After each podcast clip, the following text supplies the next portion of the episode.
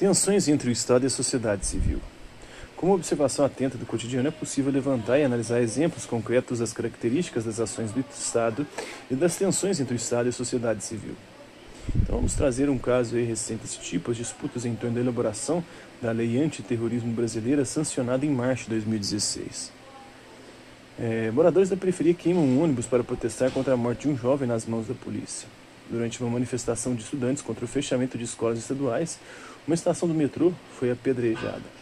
De acordo com uma lei aprovada em outubro de 2015 no Senado, todos os exemplos podem ser enquadrados como atos de terrorismo e aqueles que os praticarem são sujeitos a apenas 16 a 24 anos. O projeto de lei chega no momento em que o Brasil é sacudido por protestos de toda a natureza diante do aprofundamento da crise política e econômica. O avanço da lei no Senado é visto por entidades de defesa dos direitos humanos como extremamente nocivo uma vez que tipifica o crime de terrorismo de forma a possivelmente enquadrar participantes de atos de rua que depredem patrimônio público ou privado. Diversas entidades assinaram um manifesto contra a lei. De acordo com um texto divulgado, as condutas tipificadas são todas já previstas e, por isso, puníveis na legislação penal em vigor no Brasil. O projeto é apontado como desnecessário, redundante e desproporcional, além de ter o potencial de agravar de modo dramático o quadro de restrição a direitos fundamentais de censura à expressão ideológica e política em que o Brasil já vem incorrendo. Não são apenas com balas de borracha e bombas de gás que o Estado age de forma antidemocrática contra os protestos de rua. O juiz também tem sua parcela de culpa, segundo o relatório é, da ONG, da Organização Não Governamental, artigo 19. O Poder Judiciário chancelou a postura criminalizadora dos poderes executivo e legislativo em relação ao direito de protesto, optando pela via da condenação criminal de manifestantes, diz o texto. É engraçado que quem elaborou esse texto foi a direita, e para criminalizar a esquerda agora, é a direita que está sendo presa por um texto que ela mesma criou. E a esquerda, que outrora criticava o texto, agora aprova para poder ser usado essa lei contra aqueles que invadiram o Congresso no dia 8. Né? Está na lei de terrorismo, aprovada no Senado, fragiliza o protesto no Brasil, do Gil Alessi. Ativistas políticos participam de passeata contra a repressão e a criminalização das manifestações do Rio de Janeiro 2014. Após apelo do governo e em meio à ameaça de organismos internacionais de aplicar sanções ao país, o plenário da Câmara dos Deputados aprovou, é, na quarta-feira, dia 24 é, de abril, é, um projeto de lei que tipifica o crime de terrorismo no Brasil com pena que vai de 12 a 30 anos de prisão. O texto de autoria do Poder Executivo, mas alterado pelo Congresso, vai agora para a sanção da presidente Dilma Rousseff. A votação foi simbólica, sem registro nominal dos votos. Câmara e Senado divergiram sobre o tema. Prevaleceu a posição dos deputados, que excluíram o extremismo político como caracterização do terrorismo, em meio às discussões sobre se a lei representaria uma ameaça às manifestações políticas de, de rua. Está na Câmara, aprova projeto antiterrorismo e deixa de fora o extremismo político do Ranier Bragon. A presidente Dilma Rousseff sancionou em março de 2016 a Lei Antiterrorismo, Lei 13.260 de 2016, com oito vetos, explicitados em seis pontos. O texto aprovado pela Câmara em 24 de fevereiro prevê a pena de reclusão de 12 a 30 anos em regime fechado, sem prejuízo das penas relativas a outras infrações decorrentes desse crime. A lei tipifica o terrorismo como a prática por um ou mais indivíduos de atos por razões de xenofobia, discriminação ou preconceito de raça, cor, etnia ou religião, com a finalidade de provocar terror social generalizado, expondo a perigo pessoa, patrimônio, a paz pública ou a incolumidade pública.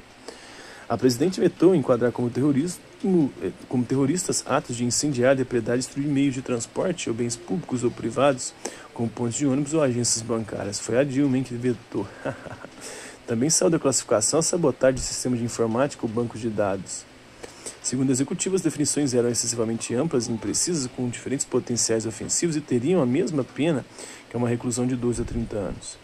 Quem abrigar a pessoa e souber que essa pessoa praticou ou vai praticar crime de terrorismo não terá mais a pena de reclusão de 5 a 8 anos e multa prevista para quem promover, constituir, integrar ou prestar auxílio à organização terrorista, pessoalmente ou por meio de outra pessoa. Olha só, quem tirou tudo isso aqui foi a Dilma, né? Para o executivo, o texto vetado ampliava o conceito de auxílio e trazia de forma imprecisa é, quando ele seria aplicado, o que poderia gerar insegurança jurídica.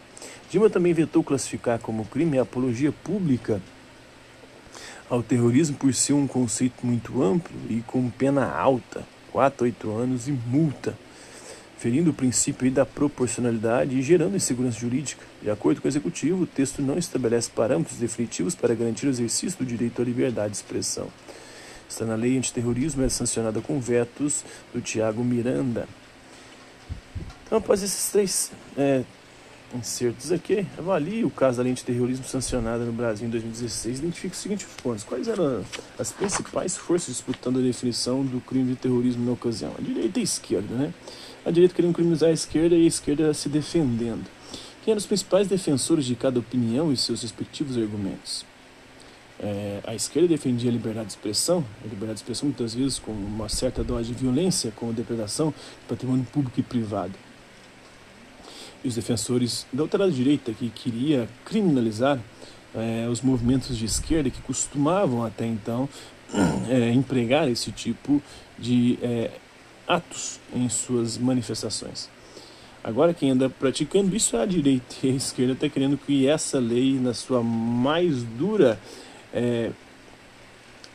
confecção, que inclusive nem foi aprovado, foi vetado em vários artigos que poderiam enquadrar os supostos terroristas do dia 8, é, então a coisa ficou tensa. E quais foram as principais modificações feitas ao longo do debate? É, as principais modificações foram retirar coisas que poderiam criminalizar movimentos de esquerda, é, quais foram os vetos do Poder Executivo? Teve alguns vetos aí que a Dilma empreendeu tudo no sentido de preservar, porque segundo ela tinha uma certa vagueza que poderia enquadrar grupos aí que com certeza seriam os grupos de esquerda, como os sindicalistas, como os movimentos aí do sem teto, sem terra. Então, considerando que o projeto original havia sido enviado pelo Poder Executivo, que fatores você supõe que tenha influenciado a a presidenta Dilma Rousseff a vetar certos artigos da lei que ela mesma havia submetido para apreciação do Legislativo.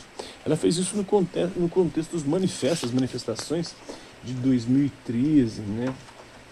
É, de alguma forma ali para tentar conter esse tipo de protestos.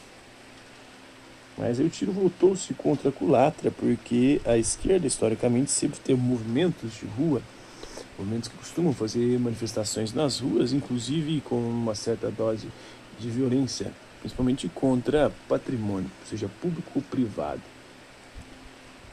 E aí a bagaça degringolou.